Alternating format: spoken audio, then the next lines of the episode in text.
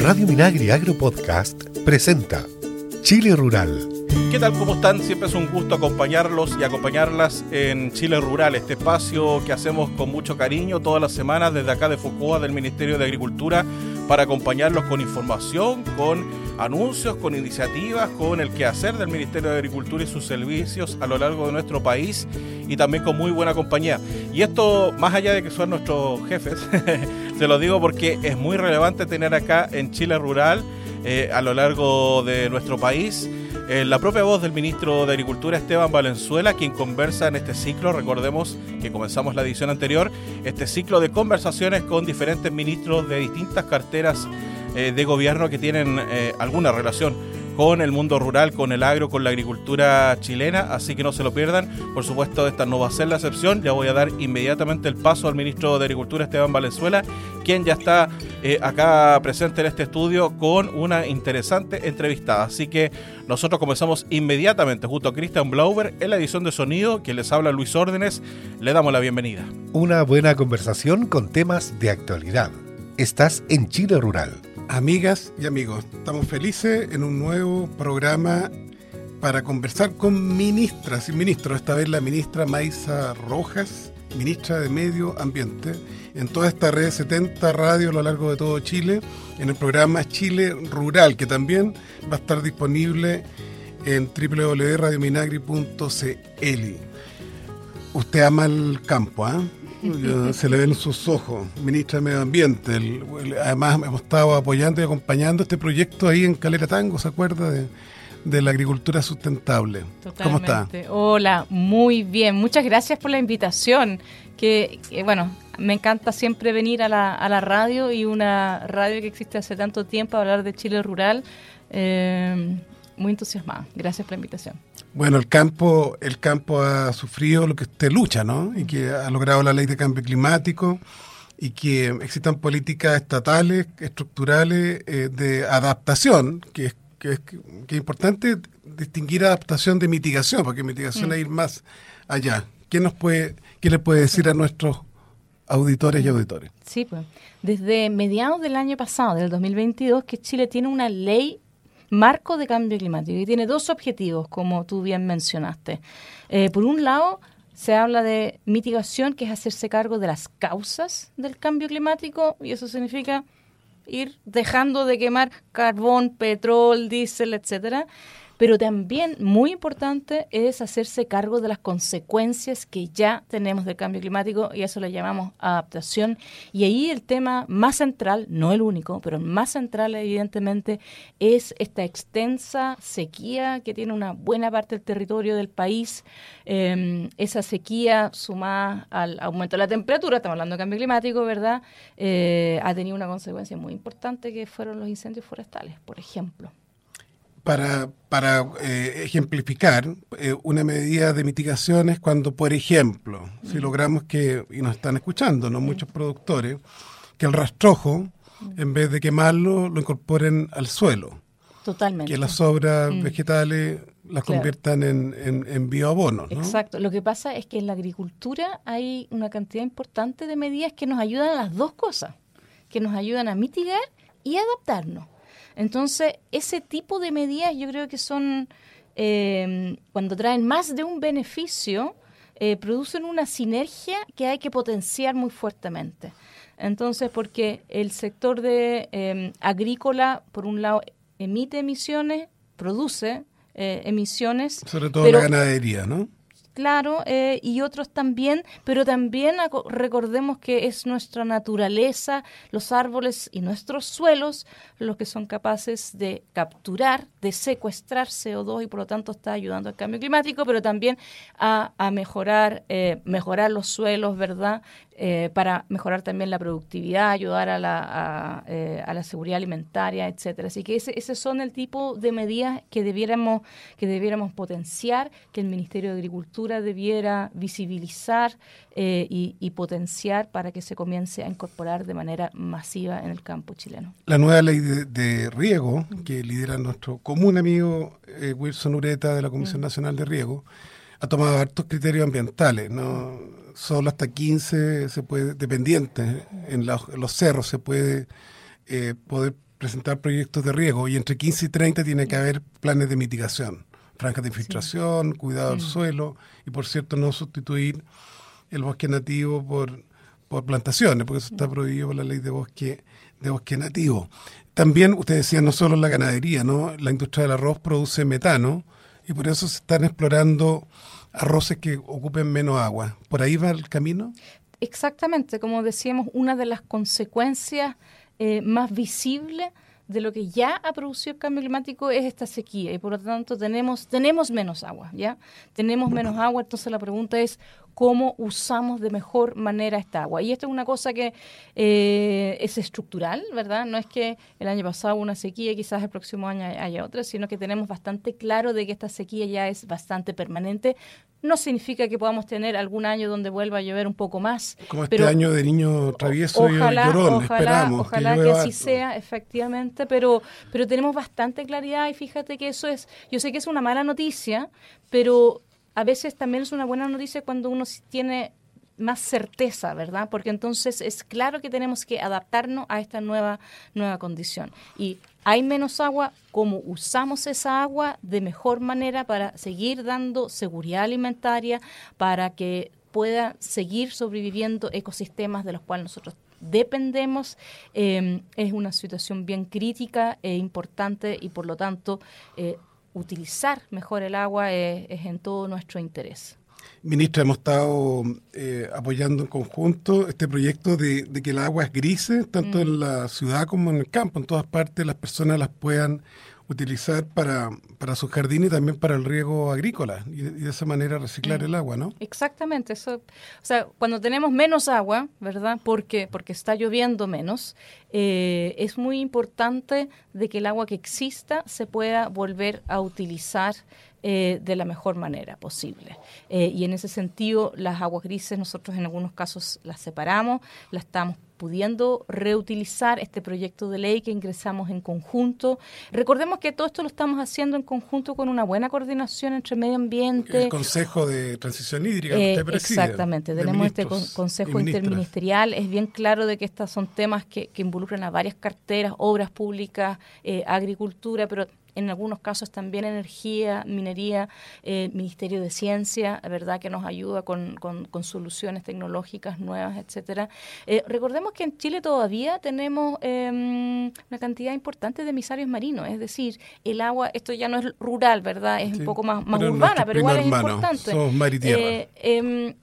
Eh, que terminan en el mar porque mm. no la tratamos y es una cantidad muy significativa sobre todo en y de Valparaíso para el norte entonces em, hay que hacer todos los esfuerzos por volver a reutilizar eh, el agua em, para que podamos o sea, poder dar eh, cumplimiento a las necesidades que, que, tiene la población, tanto en las ciudades como en lo rural. Eh, ese es un caso muy emblemático de, lo que usted ha estado propiciando. Estamos con la ministra Maiza Rojas de Medio Ambiente en Chile Rural, que son los consejos de cuenca, porque allí los agricultores, bueno, está media peleada la primera, la segunda, la tercera sección de la Concagua, porque se tuvo falta agua, hay que distribuirla, pero un, un embalse hecho en la época de Frey Allende, el embalse del Aromo en Quilpue, que es para riego, se está usando para el agua potable porque está sin agua, Peñuela. Mm. Y eso tan, por eso es tan importante poner de acuerdo a todos los actores, ¿no? Totalmente, en una cuenca. Totalmente. Bueno, primero, lo primero que uno tiene que recordar es que igual hay un, una obligación del Estado que es el derecho humano al agua. ¿Sí? Esa es la primera, la primera prioridad.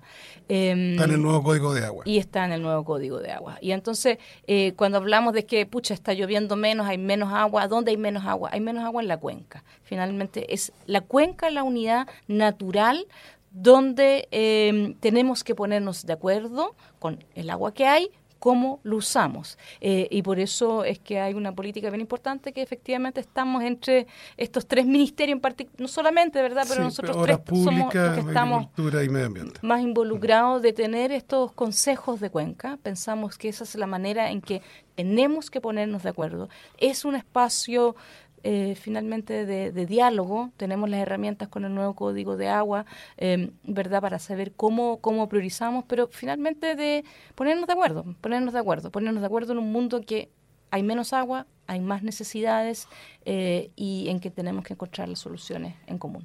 Hay un caso increíble que es la comuna de Santa Juana, que Mm. lamentablemente sufrió la muerte de, de una decena de, de vecinos y un, con los incendios un gran daño. Mm. Pero ellos son el municipio que de- yo he recorrido todo el país en eso, que mejor hace el compostaje, Mm. porque lo hace a gran escala, son 500 metros de un galpón. Hay un día a la semana que el, que el camión de la basura solo recoge sobras verdes, vegetales, y lo entregan Mm. con humus, porque con el gusano californiano, para la agricultura familiar campesina. Y, y Santa Mm. Juana es uno de los tres polos que surten básicamente hortaliza Mm. A, a la gran a la ciudad de, de- de Concepción, donde Sí. trabaja su padre, en la Universidad de Concepción. Eh, es un buen ejemplo, se puede. Es un buscar en todas ejemplo, partes. es un gran ejemplo, existen algunos otros ejemplos en el país. La Pintana, la idea, ¿no? Mm. sí, por ejemplo, eh, la idea es que estos, estos buenos ejemplos, estos pilotos que existen, los transformemos eh, en algo estructural, que los podamos escalar a través de una ley, ley de, de residuos orgánicos. La idea es la siguiente, y déjame quizá extenderme acá un segundo porque yo creo que esto es bien importante. Cuando hablaba antes de co-beneficios, como cuando podemos tomar medidas que nos ayuden a hartas cosas, este es un gran ejemplo. Eh, todos sabemos que eh, hay una crisis bien importante de la basura en el país. Eh, los rellenos sanitarios están a punto de cerrar, están medio colapsados, están totalmente colapsados. Hay algunas comunas del país que tienen que llevar su basura 500 kilómetros para el norte, para el sur. Ancud, a Los Ancud, Ángeles, claro. exactamente. Eh, entonces es una situación compleja. Eh, construir un relleno sanitario es una cosa que se demora mucho tiempo, nadie quiere tener un relleno sanitario al lado de la casa. Eh, así que esa es una situación que es apremiante. Por otro lado, la bolsa de basura que sale de los hogares, de tu apartamento, de tu casa, es un casi un 60% son residuos orgánicos, casi un 60%. La basura húmeda que dicen. Exacto. Entonces, si tú sacas eso, la presión sobre los rellenos sanitarios baja enormemente, ¿verdad? Y ya no tenéis la presión de que va a cerrar el próximo año, le, le das una vía útil un poco más larga. Así que es un aspecto bien importante. Eh, por otro lado, cuando estos residuos vegetales se descomponen, eh, producen metano. Metano es un gas de efecto invernadero que contribuye al cambio climático. La pudrición. Exacto, y que trae más mal olor, ¿verdad? Eh, entonces, si lo podemos hacer de otra manera, resolvemos, ayudamos a cambio climático. Segundo, check. Eh, el año pasado, Teo, estuvimos en un par de eventos juntos. Eh, cuando hago el compostaje, estoy reutilizando una cantidad muy importante de nutrientes, ¿verdad? Que son fertilizantes importantes. Y muy. Y estamos en producto de la crisis en Ucrania, que todavía eh, existe, con una situación bien crítica de, de precios de fertilizantes. Así que aquí podemos también ayudarnos con el tema de los fertilizantes. Tercer check. Eh, Pucha, cuarto cheque yo diría es educación, ¿verdad? Porque la idea es separar estos residuos, así que también requiere importantemente de, eh, de educación ambiental. Así que a mí, a mí me encanta este proyecto de ley. Prontamente va a estar en el Congreso, espero que nos vaya bien y de que podamos paulatinamente, gradualmente ir separando, evitando de que los residuos vegetales terminen en los rellenos sanitarios. Seguimos con el programa eh, ya minutos finales de Chile Rural. Habla el ministro Esteban Valenzuela. Está invitada hoy día la gran ministra de Medio Ambiente, Maisa Roja, que apoya la agricultura en transición a una, una agricultura más verde. Hay mucha gente que lo hace, a propósito de lo que hablábamos antes.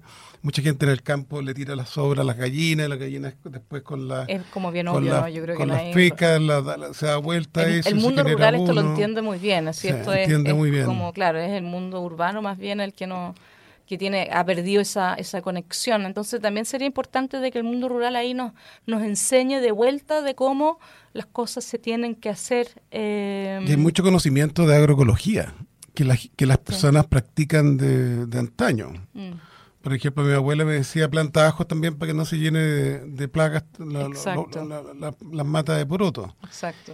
Eh, podemos trabajar, estamos trabajando en, en temas de educación, de educación ambiental y un diplomado en agroecología. Y, y INDAP, estuve esta semana en, en- en el primer encuentro de los encargados de cada región del camino a la agroecología. Usted, usted también es bien viajada, ha vivido en Europa. tiene, tiene mercado, eh, eh, es, es, es, posible, es rentable para un, nos están escuchando agricultoras y agricultoras, para el mundo campesino y rural, apostar por la agroecología? Eh, yo creo que es fundamental. Eh, recordemos que re, recordemos que un tercio ah, voy a hablar de cambio climático, pero un, tercio de las emisiones de cambio climático eh, vienen del sector eh, agrícola. ¿okay? Por otro lado, tenemos que también un tercio de la comida se pierde y se bota. O sea, uno aquí puede cambiar la balanza de una manera bien importante para resolver no solo seguridad alimentaria y al mismo tiempo eh, cambio climático. Y también algo que no hemos hablado mucho, Teo. De los bosques, eh, los, los silvoagrícolas, el, la agroforestería, ¿no? La pérdida de biodiversidad. Pérdida sí. de biodiversidad es una crisis que es eh, no, no, me gusta como poner en la balanza una u otra, cuál es más importante o no, pero pensemos que cuando se pierde una especie, se pierde para siempre. Irreversible. Pero felizmente ¿verdad? se aprobó el servicio de biodiversidad y áreas protegidas que va a estar a cargo. No, no está todavía aprobado, pero, pero está, está, en, la en, la última, en la última etapa. Claro, en el campo dicen, eh, pero es difícil que en la puerta de no se queme el pan acá. Hay mucho consenso con el, esperemos, con el esperemos. servicio de biodiversidad esperemos, y áreas protegidas. Sí pero ahí, ahí también tenemos que trabajar eh, en conjunto porque, eh, claro, tenemos problemas con, con, pesticidas, ¿verdad? Que tenemos que mejorar porque esa es una amenaza bien importante para prohibimos, la... Prohibimos el paraquat, ¿eh? que era una bomba atómica. Muy, muy importante. Que Así que apícola, eh, de, de la miel, también. Oye, si, si, si que lo elimináramos. Si extinguimos las abejas... Claro, Yo para creo conservar que, las florcillas, pues no, que, no ¿qué, mata ¿qué todo. significaría eso, verdad? ¿Qué significaría eso? Realmente sería un, un, un desastre eh, muy importante y las, además fueron muy eh, afectadas por los incendios forestales, ¿verdad? Así es que no, hay que ¿Cómo? avanzar. Muchas gracias, ministra Maísa Roja, gran, gran aliada de la agricultura eh, sustentable para Chile. Muchas gracias. Gracias a ti. Estás escuchando Chile Rural. Seguimos en Chile Rural y usted, por supuesto, habrá escuchado durante estos días, esta semana, eh, sobre el royalty minero, ¿eh? Eh, este hito bien importante en el Parlamento que fue eh, celebrado obviamente por el, por el gobierno durante esta semana. Y bueno, eh, quisimos aquí obviamente también comentar del tema y explicarle de qué se trata el, royal, el royalty minero, ¿no? Este impuesto aprobado por el Congreso y que deberán pagar las mineras grandes de nuestro país. Bueno, partir contándoles que la minería tiene una renta que va más allá de los ingresos habituales de una empresa porque explotan recursos que están en la naturaleza, ¿no? Y, son recursos que son propiedad de todos los chilenos y chilenas. O sea, el royalty obliga a tributar en la práctica por la explotación de un recurso natural en el país. ¿ya? El royalty se aplicará a las mineras que produzcan más de 50.000 toneladas métricas de cobre al año y tiene dos componentes. Por un lado, un 1% sobre sus ventas y una tasa variable sobre su margen de utilidades de entre 6 y 28% dependiendo de su producción. ¿Vale? Entonces el impuesto generará 450 millones de dólares anuales que se destinarán principalmente a las regiones. Esa es una buena noticia. Otra buena noticia, una buena noticia dentro de una buena noticia, ¿no? 170 millones de estos serán distribuidos en el 90% de las comunas del país, es decir, las que tienen más necesidades. Otros 225 millones de dólares se destinarán a un fondo para inversiones productivas con alcance a todas las regiones del país. Y finalmente 55 millones de dólares serán distribuidos en las 32 comunas donde funcionan las empresas mineras que pagarán el impuesto. O sea, donde las faenas han impactado más el ambiente. Bueno, adicionalmente estos recursos abastecerán un fondo para la seguridad ciudadana por 350 millones de dólares, algo así como 280 mil millones de pesos. Es parte de las informaciones que revisamos y las buenas noticias de esta semana que revisamos aquí en Chile Rural. En Chile Rural, hablemos de agroecología. La caída de hojas, rastrojo y poda nos entregan abundante material verde para realizar compost y coberturas que aseguren la protección del suelo y aumentar la infiltración de la lluvia. En otoño, al hacer cambio de temporada, lo adecuado es retirar el material verde para hacer compost de invierno e incorporar sobre los bancales o hileras una capa de compost de primavera con abundante materia orgánica para después cubrir con hoja seca, paja o algún material natural que imite la capa de tierra de hoja del bosque. Esta cobertura o mulch nos ayuda a guardar la humedad y proteger la vida del suelo. Podemos dejar reposar los bancales un par de semanas antes de volver a sembrar. Es momento adecuado para aplicar biopreparados, como el té de guano, que otorga gran cantidad de microorganismos beneficiosos al suelo. Conoce más sobre este y otros temas de agroecología en www.chileagrícola.cl. Esto fue Hablemos de Agroecología, una iniciativa radial de FUCOA, Ministerio de Agricultura. Encuentra este y otros temas del mundo del agro en www.fucoa.cl. En Chile Rural presentamos Hablemos de Riego. Atención pequeñas y pequeños agricultores del país. La Comisión Nacional de Riego, CNR, del Ministerio de Agricultura, invita a postular tu proyecto de riego al concurso 202-2023 para la pequeña agricultura y seguridad alimentaria de la Ley de Riego, que cuenta con 4 mil millones de pesos para bonificar sistemas de tecnificación obras civiles, habilitación de pozos e impulsiones, entre otros tipos de obras. Infórmate más y postula desde el 26 de mayo hasta el 5 de julio en el sitio web www.cnr.gov.cl. Hablemos de Riego es una iniciativa de la Comisión Nacional de Riego, CNR. Más información en www.cnr.gov.cl. El mundo del agro y sus informaciones. Estás en Chile Rural. Y llegó el momento en nuestro programa de revisar las principales actividades del Ministerio de Agricultura y sus servicios a lo largo de nuestro país. Iniciamos contándoles que el ministro de Agricultura, Esteban Valenzuela, encabezó el conversatorio denominado Parcelaciones, desafíos normativos para un desarrollo rural sustentable, con el fin de poner en conocimiento a distintos actores vinculados al agro los principales aspectos que quieren impulsar el Ministerio de Agricultura en un futuro proyecto de ley sobre subdivisión de los predios agrícolas. En la instancia, realizada en dependencias del Ministerio de Agricultura en Santiago, participaron representantes de las organizaciones civiles, de la SNA, de AMUR, de la Contraloría General de la República y asesores legislativos. Durante su intervención, el ministro Valenzuela señaló que la idea matriz es pasar de media hectárea a dos hectáreas y supervisar que eso siga teniendo vocación silvo-agropecuaria. Básicamente la idea es conjuntos residenciales rurales, en que el 30% del espacio es para la casa, para el espacio habitacional, que tiene que estar más concentrado, que tiene que estar en un camino, y el 70% es un espacio de, conservación, de actividad agrícola, agropecuario, o el parque común, o, el lugar del, del, quincho, lo que sea, pero que sea esa la lógica, que tenga su sistema de agua potable, su cierre perimetral, tenga esta zona de mitigación con lo agrícola. La autoridad del agro destacó que lo que se busca es que cada conjunto residencial cuente con sus espacios de agua potable, cierre perimetral, una zona de mitigación agrícola y que logre una correcta convivencia con la red de canales presentes en el campo chileno, facilitando su mantención. El problema que existe actualmente en nuestro país es que en el ámbito rural no existe norma que posibilite segundas o primeras viviendas, salvo que correspondan a la vivienda del dueño, trabajadores de la explotación agrícola o de viviendas de hasta un valor de 1000 UF, que cuenten con los requisitos para obtener el subsidio del Estado y de viviendas que complementen una actividad industrial. El fenómeno de las parcelaciones residenciales se basa en la facultad de subdividir en hasta 0,5 hectáreas sin cambiar el destino silvagropecuario de los predios. Por ello, se busca proponer una fórmula que sea conciliadora y viable, con restricciones para un procedimiento claro que fomente el desarrollo rural. Pasamos a otro tema porque regantes y autoridades nacionales y regionales se reunieron en la matriz del canal Biobío Negrete, en dicha comuna de la región del Biobío, para inaugurar unas modernas compuertas automatizadas de nivelación con contrapesos y telemetría que permitirán a la Asociación de Canalistas Bio Bio Negrete controlar con mayor eficiencia las aguas de riego en beneficio de 500 agricultores y agricultoras de la zona.